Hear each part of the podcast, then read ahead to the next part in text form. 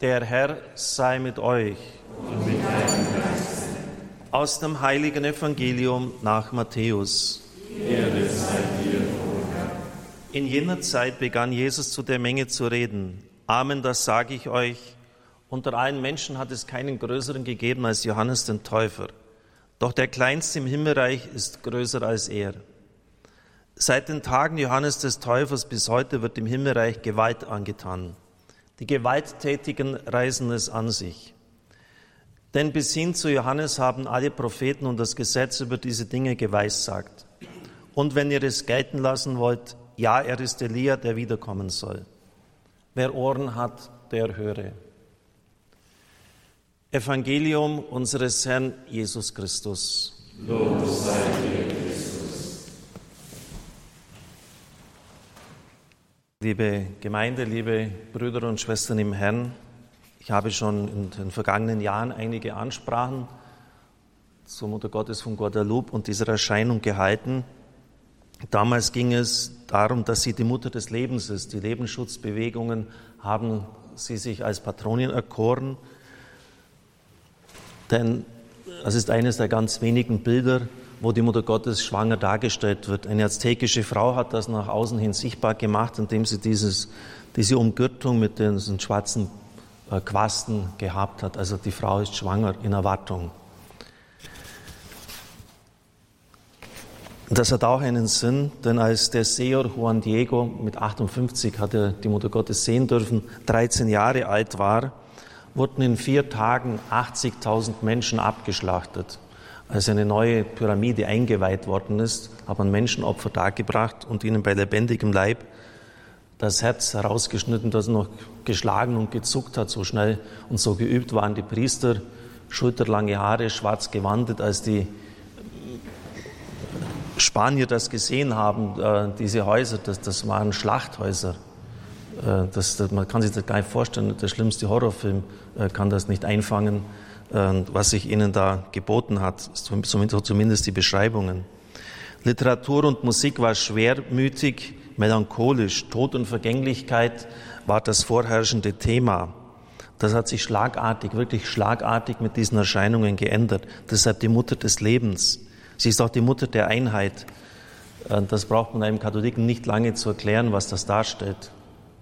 Würde jetzt Sie gerne fragen. Das ist Apokalypse 12, die Frau mit der Sonne bekleidet, der Mond zu ihren Füßen und der Sternenkranz ist jetzt kein Sternenkranz, sondern ein, äh, sind Sterne auf ihrem Gewand. Und das Interessante ist, dass diese Frau eine Morenita ist. Eine Mischung, eine Kreuzung, würde man wohl sagen, ein Mischling, und zwar zwischen den spanischen Eroberern und den Azteken. Und Sie müssen wissen, die Spanier kamen 1519 ins Land. Kapitän Hernán Cortés, dieser legendäre äh, Heerführer der Spanier, hat einige hundert spanische Soldaten ins Land gebracht und die Erscheinung war 1531. Das heißt, die Mutter Gottes hat die Vermischung dieser beiden Kulturen schon vorweggenommen. Nur der aztekische Kaiser durfte ein Gewand mit türkiser Farbe haben. Der höchste Gott der Azteken war der Mondgott. Er war gefürchtet und hat ständig Opfer gewollt. Die Mutter Gottes tritt diesen Mondgott mit Füßen. Die Sonne war auch eine hohe Gottheit. Sie ist wie eine indirekte Beleuchtung auf diesem Bild dargestellt. Liebe Brüder und Schwestern im Herrn, und da oben noch, man sieht es von der Ferne nicht, ist ein kleines schwarzes Kreuz auf weißem Grund. Die Spanier hatten auf ihren Schildern genau dies. Die Mutter Gottes, die mitteilen möchte, das ist auch meine Religion, das ist auch mein Glaube, den diese spanischen Eroberer haben. Und ich kann Ihnen nur eines sagen, so schaut Inkulturation aus. Dieses Bild ist die perfekte Inkulturation, wo zwei komplett verschiedene Völker sich in einem Bild völlig wiedererkennen. Das ist himmlische Inkulturation. Ich möchte heute aber auf etwas anderes eingehen, das ich schon eingangs erwähnt habe nämlich dass Maria Stern der Evangelisation ist. Warum sollten sich die Azteken zum Christentum bekehren? Mit den Spaniern kamen noch einige Missionare, die Leute waren wirklich tüchtig und mutig. Aber warum sollten sie sich diesem fremden Glauben zuwenden, denn die Spanier waren auch grausam. Sie haben die Azteken als Sklaven genommen, sie waren gierig auf Gold, herrschsüchtig und vor allem brachten sie bisher unbekannte Krankheiten mit, die Tausende der Azteken hinwegrafften. Sie waren, äh, ihr Körper war darauf noch nicht eingestellt. Die Mission war auch deshalb erfolglos aufgrund der riesigen Ausdehnung des Landes und von den vielen Sprachen, die die Einheimischen gesprochen haben. Bis dann der 12. Dezember 1531 kam. Bisher waren fast nur Sterbende und Kinder, es hat zahlreiche Kriegsweisen gegeben, getauft worden. Die überwältigende Mehrheit der erwachsenen Azteken hatten sich den Bemühungen der Missionare widersetzt. Denn die Annahme des Christentums hätte die Aufgabe der Polygamie nach sich gezogen. Also sie hatten mehrere Frauen. Als jedoch die Verehrung unserer lieben Frau von Guadalupe sich über das ganze Land auszubreiten begann, tauchte in vielen Menschen jedes Alters und Standes die Sehnsucht nach einem Sittenkodex auf, der sich an dem Beispiel der Mutter des wahren Gottes ausrichtete, ihrer reinen Mutter, die ihre Sinne und Herzen mit ihrer strahlenden Reinheit, Tugend und Liebe erobert hatte. So schreibt Johnston in seinem Buch, so hat er keinem Volk getan. So kam es, dass die wenigen Missionare in dem Land bald immer mehr mit Predigten, Unterrichten und Taufen überlastet waren.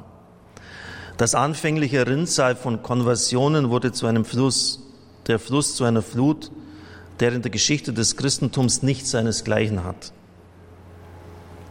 Unzählige Massen aus jedem Stamm, jeder Region, jeder Rasse in diesem unermesslichen Land, so schrieb jemand später, die abergläubisch waren, von Instinkten der Grausamkeit beherrscht wurden, durch jede Form der Gewalt unterdrückt und zutiefst erniedrigt waren, gingen in sich bei der glaubhaften Verkündigung der bewunderungswürdigen und wunderbaren Erscheinung von unserer lieben Frau von Guadalupe.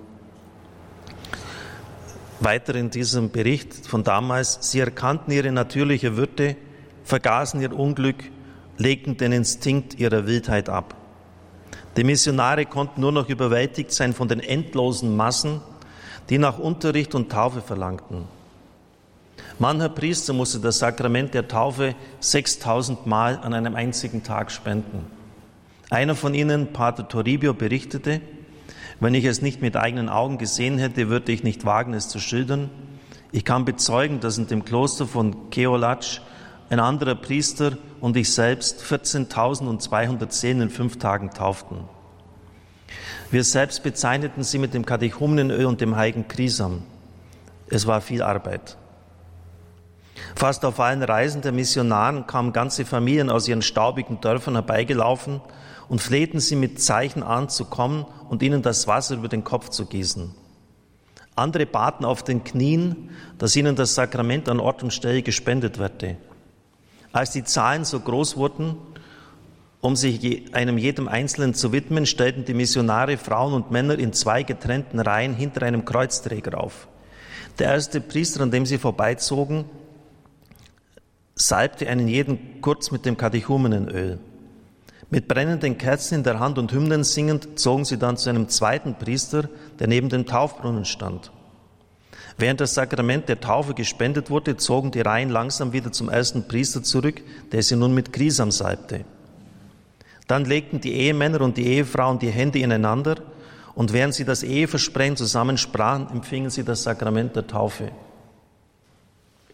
Mehrere glaubwürdige zeitgenössische Schriftsteller, darunter ein Pater Allegre, versichern, dass ein Missionar, ein flämischer Franziskaner namens Peter van Gent, mit eigener Hand mehr als eine Million Azteken taufte.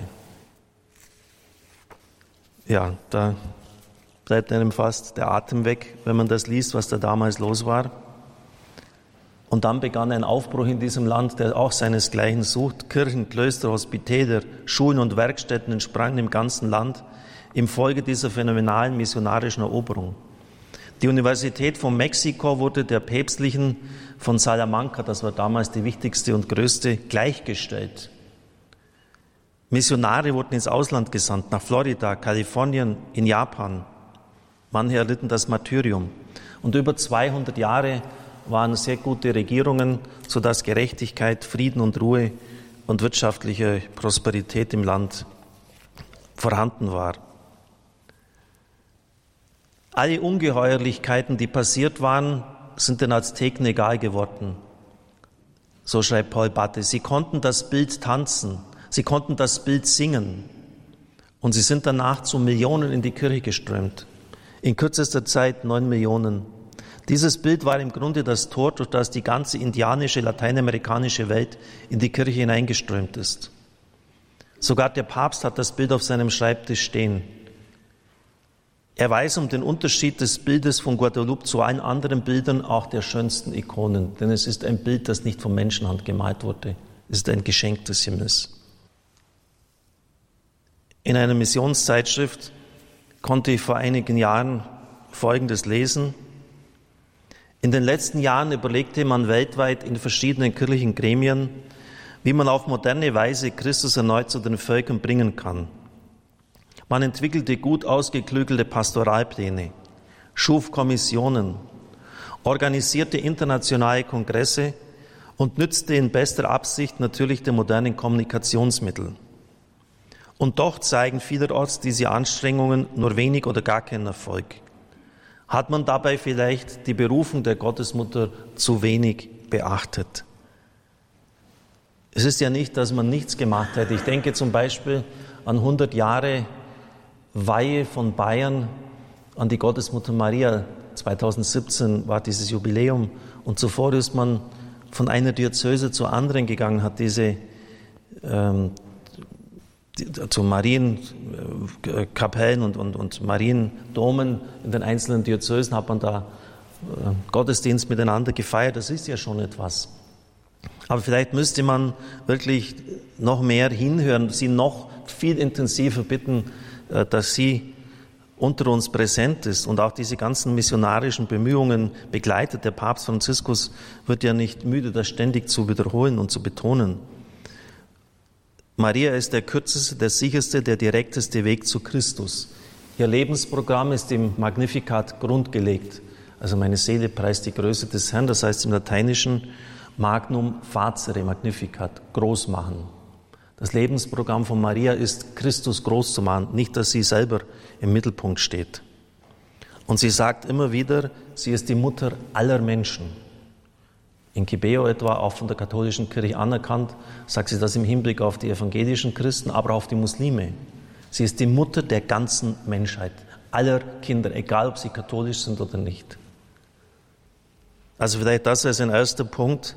Und wenn man so anschaut jetzt bei uns in unserer Kirche, ähm, welche Gemeinschaften, Gruppen in diesem Winter, in dem wir geistig uns derzeit befinden, doch noch wachsen und zulegen die sind alle durch die Bank Marianisch geprägt, auch unser Radio. Also ich glaube schon, dass das etwas sehr Wichtiges ist. Ein synodaler Prozess hat begonnen und ich habe mehrfach dargelegt, dass es wichtig ist, auch über die strittigen Themen zu sprechen. Gleichzeitig habe ich auch immer auch die Spiritualität betont. Und vielleicht haben wir zu sehr den Eindruck erweckt, dass man die Reform der Kirche einfach machen kann. Der Papst hat deshalb in seinem Schreiben an das pilgernde Volk in Deutschland dargelegt, dass die Spiritualität entscheidend ist, dass man auch keinen schnellen Erfolg etwa bei den Medien haben kann, sondern dass genauso wie die Erosion des Glaubens ein langer Prozess war, die Zurückgewinnung es auch sein wird. Und vielleicht hat man zu sehr den Eindruck erweckt, ja, wir brauchen dann nur ein paar Stellschrauben zu drehen, dann wird das schon wieder. Und ist das vielleicht jetzt nicht gerade so dieses männliche Machertum, wir machen schon? Hat man da gerade nicht, und man spricht jetzt auch Maria 2.0, die Frau hat man nicht Maria vergessen. Kardinal Hansurs von Balthasar war einer der größten seiner Zunft, einer der größten Theologen unserer Zeit. Hören Sie zum Schluss, was er uns zu sagen hat, auch gerade für den synodalen Prozess. Ohne Mariologie droht das Christentum unter der Hand unmenschlich zu werden. Die Kirche wird funktionalistisch, seelenlos, ein hektischer Betrieb ohne Ruhepunkt, in lauter Verplanung hinein verfremdet.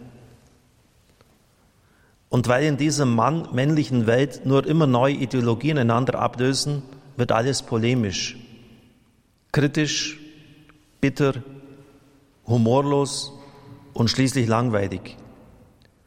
Und die Menschen laufen in Massen aus seiner, so einer Kirche davon. Das ist vor einigen Jahrzehnten schon gesagt.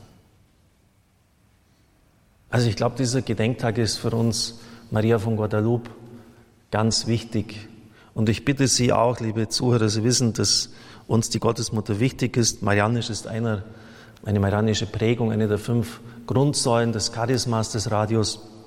Bitte heute besonders auch um Ihr Gebet für uns, für die Leitenden des Radios, die Mitarbeiter, für mich, um Schutz und Segen für das Radio jetzt in dieser nächsten Zeit. Amen.